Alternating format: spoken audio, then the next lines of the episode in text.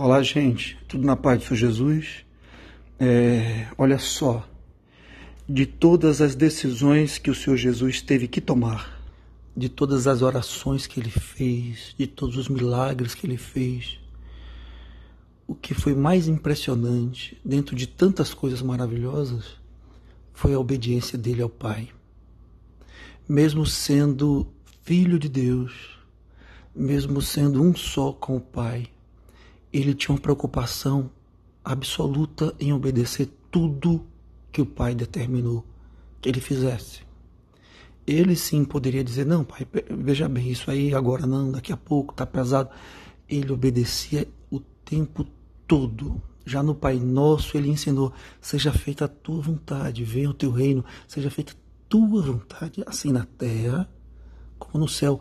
Por que Jesus estava tão preocupado em falar da vontade do Pai como algo assim soberano, né?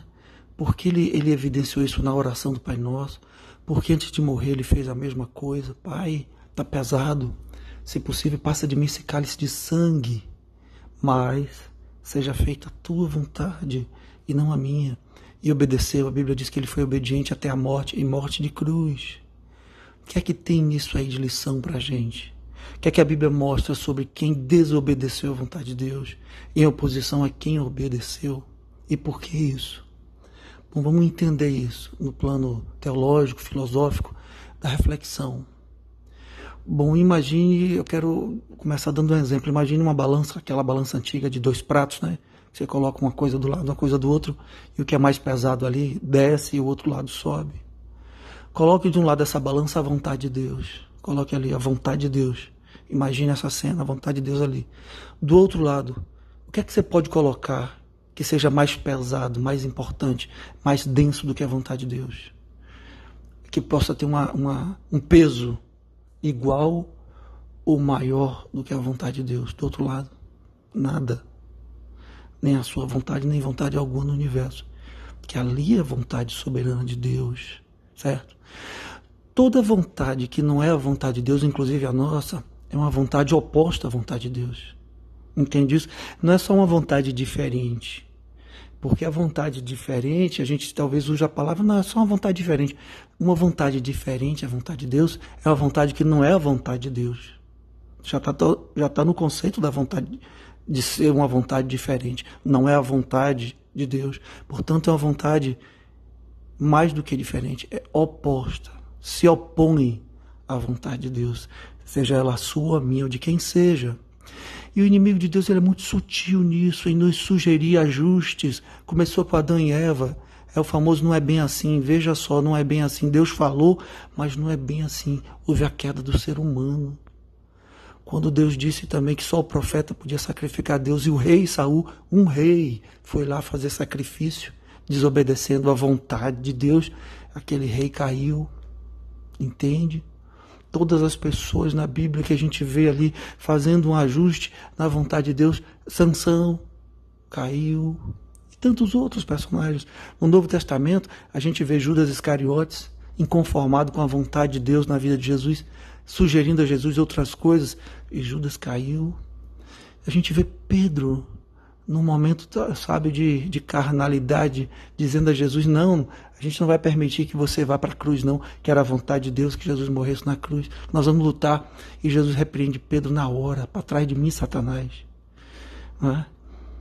Você viu o próprio Cristo sendo tentado pelo inimigo para fazer algo diferente da vontade de Deus. Olha, transforma essas pedras em pães, pula daqui que ele vai dar ordem aos anjos. Se ajoelhe e me adore, que eu vou te dar tudo isso aqui. Jesus sabia aquela vontade ali, mesmo é, diferente, é, com diferenças sutis da vontade originária do Pai, é uma vontade oposta à vontade de Deus. E quantas vezes nós sabemos a vontade de Deus na Bíblia, você sabe, daquilo que Deus estabeleceu como regra geral, da obediência, da santidade, sabe? Da pureza, do perdão, do amor ao próximo, do respeito, ou quando Deus já te revelou a vontade dele e você diz: Não, não é bem assim, não. Essa vontade sua de mudar aquilo que Deus está dizendo, porque é incômodo para você agir daquela forma, tem que haver uma renúncia para fazer a vontade de Deus. Essa vontade é sua, não é de Deus, é uma vontade diferente da vontade de Deus, é uma vontade oposta da vontade de Deus e te leva à queda. É impossível querer ser abençoado assim, desobedecendo a Deus. Quem desobedece a Deus, a Bíblia diz, é amaldiçoado. Lá já no Velho Testamento. Você pode dar uma lida depois em Deuteronômio, capítulo 30 que desde a antiguidade é assim, Deus, o Deus Senhor de todas as coisas, soberano, ele não faz concessões na sua palavra. Ele não chamou você nem a mim para sermos sócios dele na questão da obediência à palavra dele, numa palavra oposta dele. Isso não existe. Os anjos que se recusaram a obedecer à vontade dele caíram e foram afastados da glória, afastados da glória dele. E assim é até os dias de hoje. E o que a gente mais tem hoje em dia é o famoso cristão do não é bem assim. Veja só, não é bem assim, isso é um perigo. Ouve com nitidez, lê com nitidez o que está escrito, mas diz não é bem assim. Ou seja, eu vou fazer aqui uma pequena adaptação porque o meu ego não quer se submeter, minha vontade não quer submeter. Há um preço a pagar e eu não quero obedecer. Então eu vou criar para mim mesmo uma mentira, uma verdade diferente da verdade soberana de Deus, porque toda verdade diferente da verdade soberana dele é uma mentira, é oposição, é uma verdade oposta, é queda, é traição ao Senhor. Deus pediu a Abraão um filho e Abraão deu, por isso foi abençoado.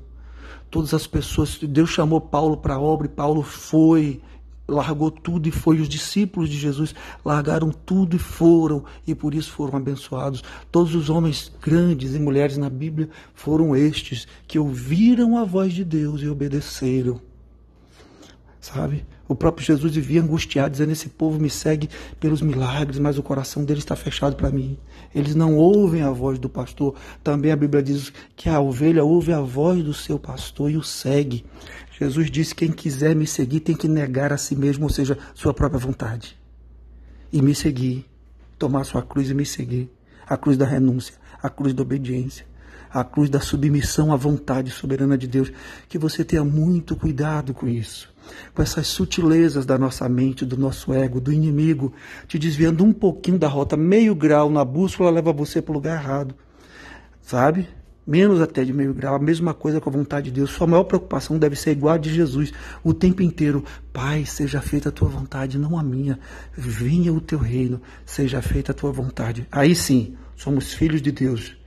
Filhos e filhas obedientes do Criador, que trazem no corpo a semelhança de Jesus as marcas da obediência. Ali nas mãos e nos pés de Cristo eram marcas da obediência. Que Deus te abençoe, te faça entender que não existe preço melhor a ser pago do que obedecer à vontade do Pai de amor. Fica na paz do Senhor Jesus.